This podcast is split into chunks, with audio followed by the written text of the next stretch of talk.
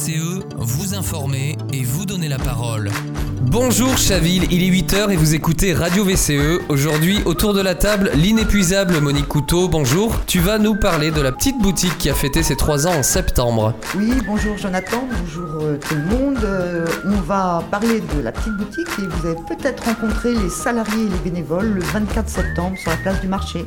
À ma droite, Jean-Aubert Dufaux, bonjour. Dans le cadre de ta chronique, tu nous parleras tout à l'heure d'une pratique qui est de plus en plus décriée de nos jours. Oui, bonjour Jonathan. Alors cette pratique euh, qui consiste à se donner bonne conscience, hein, c'est tout simplement le greenwashing et c'est très à la mode comme nous le verrons.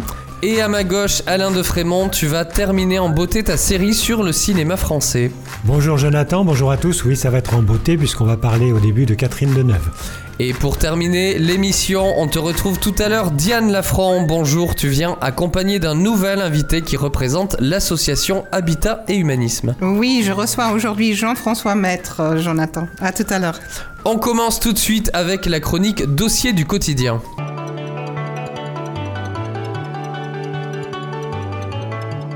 Dossier du quotidien avec Monique Couteau. Alors oui, euh, cette chronique pour fêter euh, les trois ans euh, de la ressourcerie, euh, ce qu'on appelle aussi la petite boutique, euh, il est utile trois ans après de rappeler ses objectifs. Euh, le premier, c'était de favoriser l'insertion en mobilisant des personnes loin de l'emploi par le réemploi dans un secteur qui a du sens. Et ces personnes sont accompagnées tout le long euh, du séjour qu'ils font à la petite boutique. Limiter le, de- limiter le taux de déchets du territoire en triant les dons reçus, en les revalorisant, en les revendant à petit prix, et renforcer le lien social entre les salariés, les bénévoles et les habitants. Alors quel bilan on peut faire au bout de ces trois ans? Au vu des objectifs affichés, on peut dire que c'est une réussite. Il y a actuellement 12 salariés en insertion, dont pour l'instant 3 chavilloises. Ce nombre peut varier en fonction des allées et retours, des allées et des départs. Et deux permanentes. Pour rappel, ils étaient 6 salariés en 2019 lorsque la ressourcerie s'est ouverte. Il y a aussi environ 20 bénévoles réguliers, mais aussi des bénévoles qui viennent à la carte en fonction de leur euh, liberté. Alors, la formation des salariés, elle dure entre 8 mois et 2 ans. Euh, ils sont accompagnés pendant tout leur parcours pour les aider à régler des problèmes qui les ont éloignés de l'emploi. Logement, pas de permis de conduire, décrochage par rapport aux problèmes administrat- administratifs, fracture numérique, mauvaise maîtrise du français, handicap, galères diverses. Euh, à l'issue de cette réinsertion, un bilan de projet professionnel est fait avec le chargé d'insertion. Les compétences acquises dans le métier de valoriste que toutes les ressourceries sont en train de développer, trier, valoriser, nettoyer, réparer, puis mettre en vente. Mais ils peuvent aussi euh, faire un départ vers tout, un, tout autre métier. Alors concernant la dimension environnementale et plus particulièrement la lutte contre les déchets.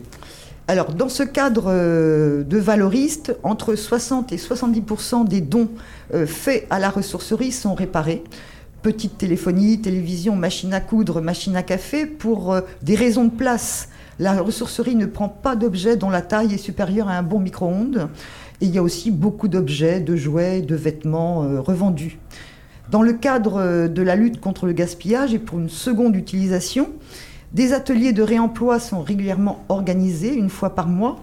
Ils sont gratuits et durent environ 1h30. On peut s'y inscrire sur un formulaire en ligne. Quelques exemples, euh, décoration de cadres et personnalisation avec des petits ornements, bijoux, perles, plumes et autres. Mobile montgolfière avec des livres.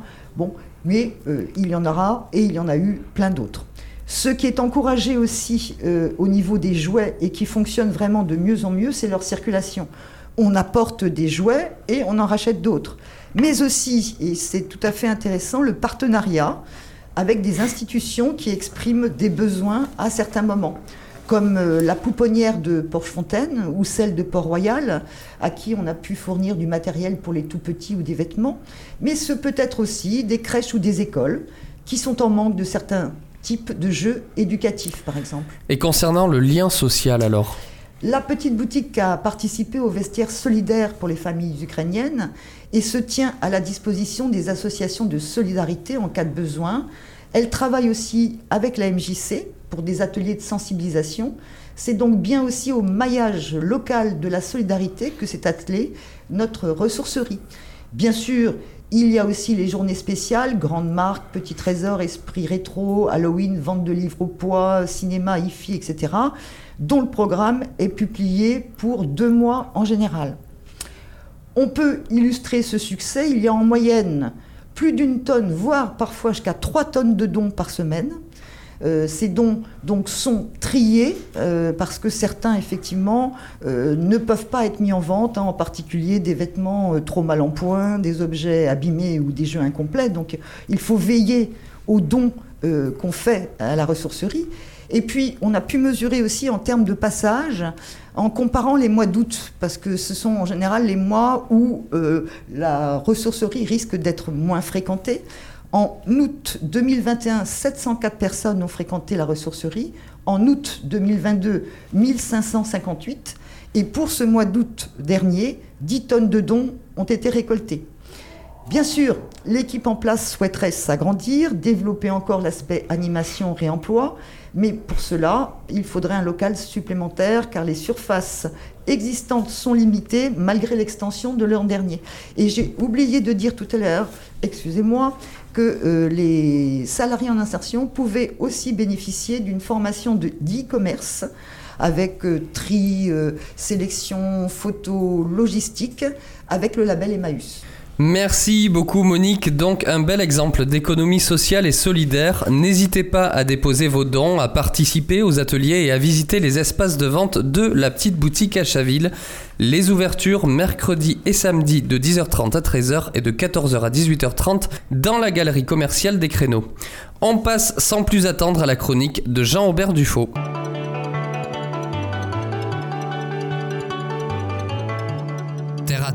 Avec Jean-Aubert.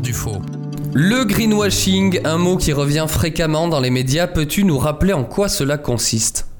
Alors le greenwashing, euh, que l'on appelle aussi éco-blanchiment, est une technique de marketing utilisée par une organisation ou par des personnalités politiques dans le but de se donner une image écologique euh, trompeuse et pour le politique euh, afin de s'accaparer euh, les voix d'un électorat qui n'est pas naturel. D'un point de vue étymologique, ce mot valise est utilisé et surtout issu du télescopage de green et de whitewashing avec peut-être une référence secondaire à brainwashing, à savoir le lavage de cerveau. Alors ce greenwashing, bon, c'est pas la première fois qu'on en parle, ça fait des, quelques, je dirais deux décennies quand même qu'on parle de, de greenwashing. Euh, d'où ça vient? Alors euh, l'origine de cette pratique, elle remonterait au début des années 50 aux États-Unis époque euh, où fleurissaient les affiches au slogan qui paraîtrait aujourd'hui hallucinant DDT is good for me. Alors, euh, dans les années 70, ce fut le tour du glyphosate euh, qui a eu le vent en poupe. Et puis, de nos jours, euh, bah, le greenwashing a changé de visage. Alors, ça veut dire quoi, DDT DDT, c'est un insecticide très très puissant, voilà, qui, qui était utilisé, qui on vaporisait même cet insecticide sur les personnes en leur faisant croire euh, que c'était bon pour leur santé, qu'ils n'auraient pas d'acariens et autres.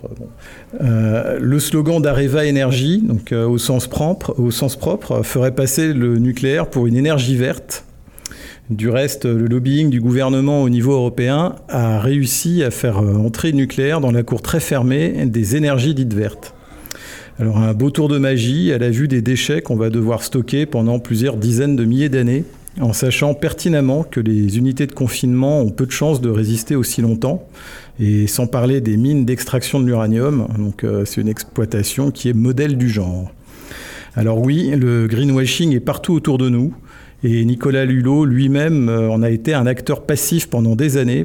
En effet, ses sponsors auront longtemps profité de l'image véhiculée par la Fondation Hulot et ses émissions de télévision. Donc on pouvait compter parmi ces entreprises controversées L'Oréal, EDF, Atoll ou même Rhône Poulenc. Et, euh, et, plus localement, alors comment ça se concrétise euh, ce, ce, greenwashing? Est-ce qu'on subit, euh, est-ce qu'on subit du greenwashing ici? Oui, oui. D'ailleurs, à l'occasion des Journées du Patrimoine, il y a eu le 17 septembre dernier l'opération habituelle de dédiabolisation de l'exploitation forestière sur fausse repose à l'initiative de l'ONF, derrière lequel se cache le ministère de l'Agriculture. Alors le tout est enrobé d'arguments sortis tout droit d'une vision et d'argumentaire plus ou moins scientifique du siècle dernier, qui consiste à expliquer que l'exploitation est une chance pour la forêt. En tout cas, pour la biodiversité, on se demande si de telles approches ne frisent pas le ridicule, mais euh, nous avons là un parfait exemple euh, de ce qu'une approche euh, du financement d'un service public peut se transformer en dogme pour ses promoteurs. On est à la limite du religieux. Alors, euh, autre exemple, euh, l'abattage des platanes sur la D910, au prétexte affiché de donner plus de place aux piétons et aux vélos, afin d'avoir un meilleur accès au commerce, avec notamment des trottoirs élargis et davantage de passages piétons. Alors, euh, on propose en solution une démarche qui devrait au contraire s'opposer au bien-être, car oui, des solutions alternatives existent. La ville de Caen, pionnière sur ce sujet, en arrive aujourd'hui sur de grands axes à retirer le bitume des trottoirs, en particulier sur l'avenue du Maréchal Delattre de Tassigny, dont la configuration ressemble fortement à celle de la D910. Donc euh, les collectivités, à force de contractualiser avec euh, les groupes de BTP à tout va, ne peuvent que s'attirer les foudres des riverains et la complaisance du secteur du BTP. Donc euh, d'un point de vue image, ce n'est plus très vendeur de nos jours et cela se verra très probablement dans les urnes à un moment ou un autre. En tout état de cause, ces méthodes que l'on qualifiait autrefois d'éco-pornographie sont bien présentes et ce à tous les échelons dans notre société, dans le politique, dans l'entreprise, jusqu'à parfois influer sur les politiques RSE des entreprises. Alors je, me permets de rajouter aussi là sur, tu parlais de l'abattage des, platanes sur la RD 910, il y a eu un discours aussi qui a été tenu euh, souvent en disant que oui, on, enlève euh, un arbre mais on en replante deux derrière. Oui, alors tout dépend déjà. on enlève des arbres qui ont 80 ans. Et on va replanter des espèces qui, prendront, moins, voilà, qui prendront beaucoup moins de volume, qui ne sont pas des, de, la même variété. Euh, des arbres de taille moyenne avec un faible couvert. Donc euh, derrière, on n'aura pas du tout la même. Euh, évapotranspiration. Mais oui, il n'y aura pas évapotranspiration, on n'aura pas le même ombrage et on n'aura pas également la même, le même accueil pour la petite faune, pour insectes et autres. Toute la biodiversité. toute la biodiversité. Cela est donc en train de faire son chemin. Comment peut-on alors dénoncer et lutter de façon efficace contre ces pratiques? Alors c'est pas facile car comme nous l'avons vu, le greenwashing est un peu l'arbre qui cache la forêt aux yeux du public. Alors c'est à chacun d'entre nous de prendre le bon recul et le temps de comprendre ce qui se cache derrière les discours des politiques et derrière les opérations marketing des grands groupes. Donc moi, je, ne peux que souhaiter à, ce que chacun d'entre nous, nous soyons davantage responsables et attentifs afin de transmettre à nos enfants et de partager avec les autres de l'information sur ce phénomène de société qui se développe euh, certainement au pire moment pour notre société. Merci Jean-Aubert pour toutes ces informations. Si vous voulez en savoir plus, retrouvez le lien dans la description de cette émission. Alain, on te retrouve juste après le jingle pour terminer en beauté ta série sur le cinéma français.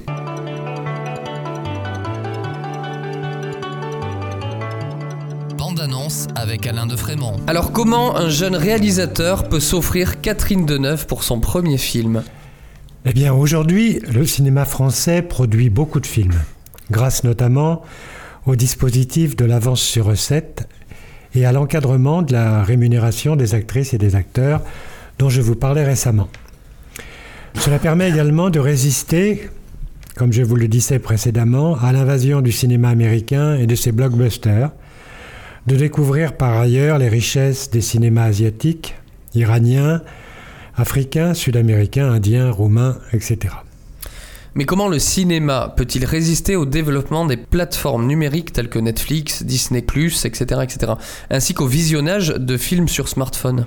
Ben Sur ce dernier point, à titre personnel et en tant que cinéphile, je me demande ce que peut donner le visionnage d'une œuvre cinématographique réalisée en cinémascope et en son Dolby pour la salle, donc, qu'est-ce que ça peut donner sur l'écran d'un smartphone équipé d'un casque audio dans un transport en commun bondé?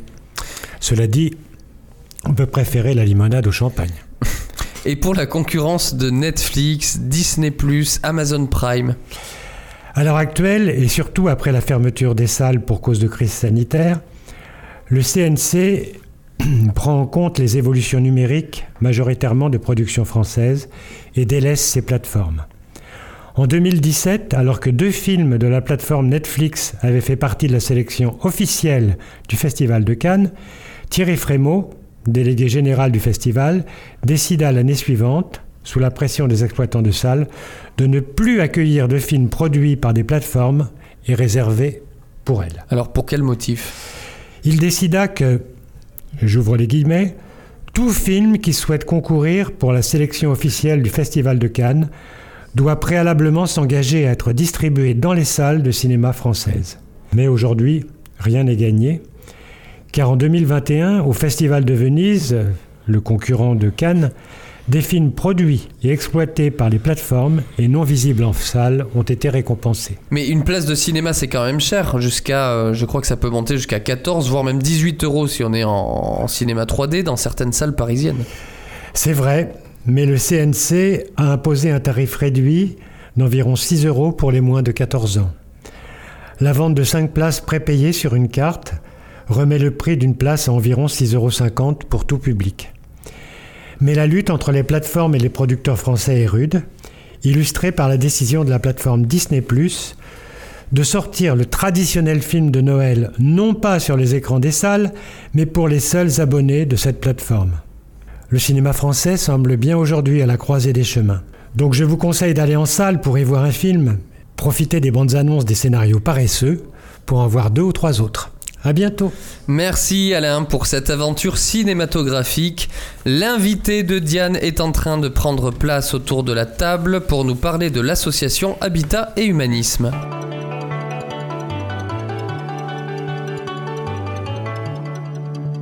À portée de parole avec Diane Lafront. Habitat et Humanisme est une association dont le siège se trouve à Lyon. Notre invité aujourd'hui est Jean-François Maître. Bonjour Jean-François. Vous nous présentez aujourd'hui à l'antenne euh, votre antenne de, cette association de Versailles, Chaville, Viroflay et Juillan-Josas. Que fait votre association et plus particulièrement euh, l'antenne des communes citées? Tout d'abord, euh, bonjour et, merci pour votre invitation. Nous avons actuellement 30 familles en charge sur Chaville et Viroflay, nous, nous les aidons à s'installer, puis nous les accompagnons dans leur vie quotidienne. Et quel est votre rôle entre, euh, vous avez parlé euh, lorsqu'on a préparé l'émission de bénévoles et, de, et les locataires, quel est leur rôle? Comment est-ce que ça se passe? Alors personnellement, j'anime et je coordonne une équipe de 15 personnes. Nous sommes tous bénévoles qui, dans leurs différents rôles, assurent les rôles suivants. Donc au début, une, option est aider les familles à gérer leur budget, ou aider les enfants dans leur scolarité, ou proposer des sorties. Par exemple, ce qu'on a fait, le musée Jacques Chirac euh, en été, les temps de Hollande. Ceci pour élargir euh, l'environnement des familles. Il y a aussi une action possible qui est le maintien des appartements en bon état c'est le rôle des bénévoles bricoleurs. Et pour faire vivre tout cela, nous nous réunissons tous les mois pour évoquer et traiter ces différents sujets. Aujourd'hui, vous faites appel à des bénévoles et des propriétaires qui souhaitent soutenir cette forme de partenariat du logement social. Exactement. En fait, aujourd'hui, euh, nous avons besoin d'une part de bénévoles et d'autre part de propriétaires euh, qui auraient des logements disponibles. Donc en ce qui concerne les bénévoles, tout d'abord, euh, on recherche des, personnes qui puissent, euh, en fonction, bien sûr, euh, de leur expérience, de le temps dont ils disposent et de leur personnalité, soit je vais essayer de les énumérer un peu lentement pour que chacun puisse bien intégrer ce qu'il est possible de faire au sein de notre équipe. Le premier point, c'est l'accompagnement ou le bricolage ou la recherche de fonds, ou développer la communication, ou traiter les sujets d'informatique, ou de la comptabilité, ou aussi l'animation de la vie associative à travers l'entretien d'espaces verts, et en particulier, nous faisons vivre un compost, entre autres, ou encore les après-midi d'organiser des jeux pour les enfants. En ce qui concerne les, propriétaires d'appartements, ils ont la possibilité, en nous confiant la gestion à travers un bail d'un logement via un dispositif propriétaire et solidaire, ou s'ils n'ont pas d'appartement, mais qui veulent participer aussi, faire un don ou même faire une donation ou faire un leg, tout, cela est possible, ou encore en devenant actionnaire de l'association à travers la foncière du mouvement, ou enfin en souscrivant un produit d'épargne solidaire, le type assurance vie. La société foncière du mouvement, est-ce que vous pouvez nous dire un peu plus là-dessus? Alors tout d'abord, euh, devenir euh, bénévole, euh, c'est entrer dans un groupe où règne, je peux vous le dire, une bonne ambiance, ce qui n'est pas négligeable. On se réunit tous les mois, comme je l'ai dit, pour faire le point, et cela est sympathique et stimulant. Les enfants sont suivis dans leur euh, scolarité pour l'aide aux devoirs. Les mercredis après-midi, les jeux sont organisés pour eux dans notre salle commune. Et en période de vacances scolaires, certains bénévoles les accompagnent dans les sorties à thème culturel ou musées, tels par exemple, la dernière fois, le musée Jacques Chirac ou le jardin du Luxembourg. Tout cela pour euh, les aider à découvrir des espaces verts et des loisirs. Et même la dernière fois, il y a eu une sortie à la plage de Deauville. En ce qui concerne les propriétaires qui signent un bail avec notre association, ils sont certains des garanties suivantes. De recevoir leur loyer tous les mois, quoi qu'arrive. De retrouver leur appartement dans l'état d'origine, rénové si nécessaire et d'avoir la possibilité de déduire une partie des loyers de leur impôt sur le revenu. Donc, s'associer à la démarche de l'association consiste à répondre, en partie bien sûr, à l'exclusion et à l'isolement des personnes en difficulté à travers une dimension humanitaire. Merci beaucoup euh, Jean-François de nous avoir rejoints ce matin à Radio VCE et de nous avoir expliqué ce modèle de partenariat social pour le logement. Nos auditrices et auditeurs intéressés peuvent vous joindre à quelle adresse pour pouvoir davantage d'informations? Et bien entendu, pour cela, il suffit qu'ils s'adressent à Sabine Calanquin, dont je vais vous donner le numéro de téléphone 06 07 32 39 94 et Sabine se tient à la disposition de chacun pour donner bien plus d'éléments complémentaires en fonction des sujets qui peuvent intéresser une ou plusieurs personnes. Et je vous remercie et à bientôt. Merci à vous. Au revoir. Merci Jean-François Maître, vous êtes bénévole de l'association Habitat et Humanisme. Merci Diane pour cette nouvelle rencontre. Revenez au studio quand vous le souhaitez. C'est la fin de cette émission. On se retrouve lundi prochain. C'était Jonathan Denuy sur Radio VCE.